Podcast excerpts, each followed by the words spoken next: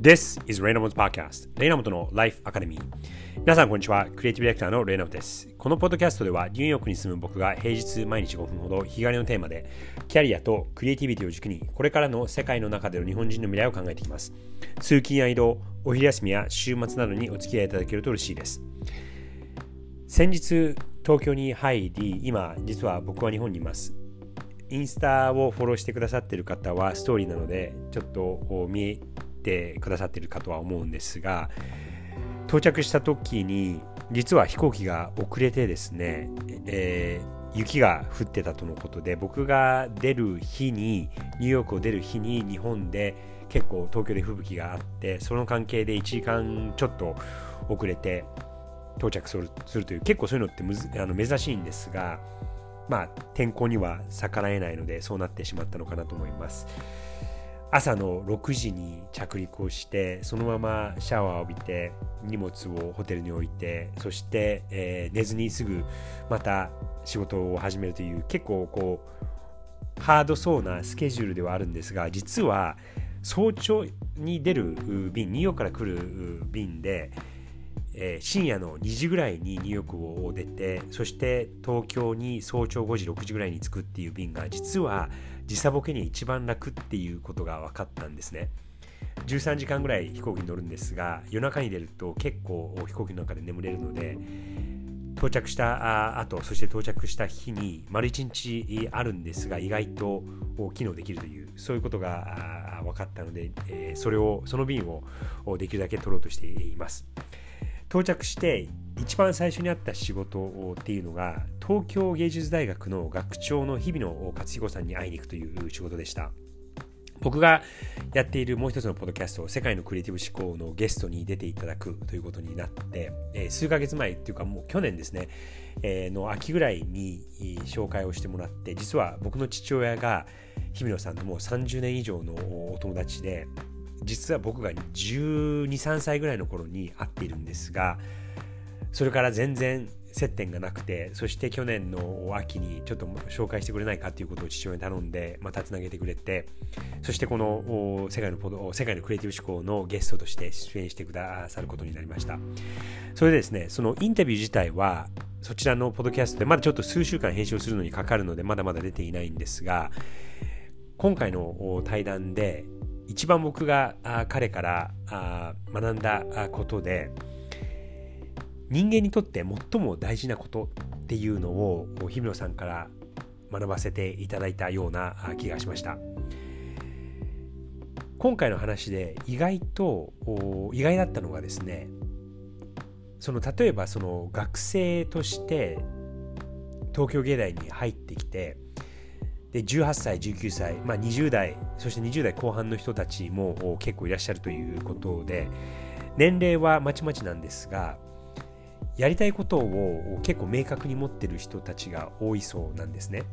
僕が大学に入った頃ってやりたいことは、まあ、ぼんやりとは分かっていたんですがどういう作品を作りたいかとかどういう作風を持っているかとかそして今後どうやって生きていきたいかっていうのは全然こう分かっていなくて、まあ、それを見つけるためにそれを探るために大学っていうものがあるんだなっていうのは思っていたんですが意外と今の学生の人たちって、まあ、僕がその18歳19歳のだった頃より全然しっかりされていてそういうところが、まあ、その人生どう生きていくかってことは全部分かっていないにしてもだいぶ、まあ、情報が今すごくありますし自分で学習することも全然できる世界にはなっているのでそういうところで、え、もっともっと進んでいるのかなと思います。でですね彼との話の中で、えー、ちょっといくつかキーワードがあって彼は癖っていう言葉を作っ扱っていらっしゃったんですが学生まあ学生じゃだけじゃなくても人間っていうのは人それぞれ癖があってでアートというのはその癖がどれだけこう他と違うか人との違いというのがアートだっていうことをおっしゃっていました。でその個性だったりとか癖とか違いが大切大切で大人になればなるほど勉強をすればするほど人間というのはその癖をこう抑えてそして他とどうやって似たようなことをやっていこうかとか他みたいになろうかみたいなことを気にしちゃう傾向があるんですがアーティストとして大事なのは人とどう違うか癖があるか。そして今彼が教育者という立場にあり、まあ、アーティストとしての活動もされているんですが教育者という立場で何を大切にしているかというと例えばそのこの学生がこのアートをやりたいとかこのデザインをやりたいとかっていうふうに思っていても僕らのようにその20年30年40年の経験があるとあこれはこの人に向いてないなって思っちゃったりするんですね。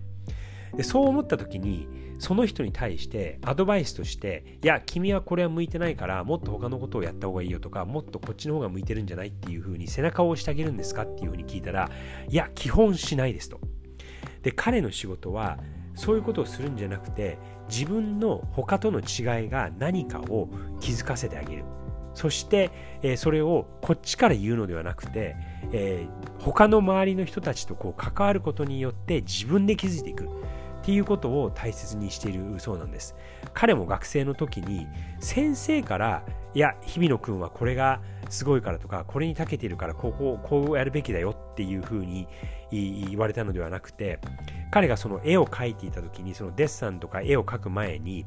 えー、わらばんしとか、えー、段ボールとかこう安い紙にこう下書きでこうバババっていろいろ書いてたそうなんですね。その下書きをしたのを今度この何百円とかする紙だったりとか何千円とかするキャンバスに書いて丁寧に書くということをやってたそうなんですけども周りの学生から「いや日々のお前これはこっちのわらばんしに書いた絵の方がお前らしいっていうことを周りから言われてその先生ではなくて学生の友達から言われてあ俺はもしかしたらこっちの方が自分らしい癖があるんだっていうことに気づいて、えそっちをどんどんどんどん追求していったらそれが世の中に認められて大成功をしたということだあそうなんですね。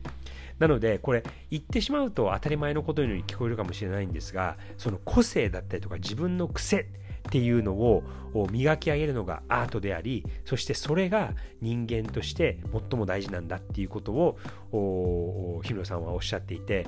なんか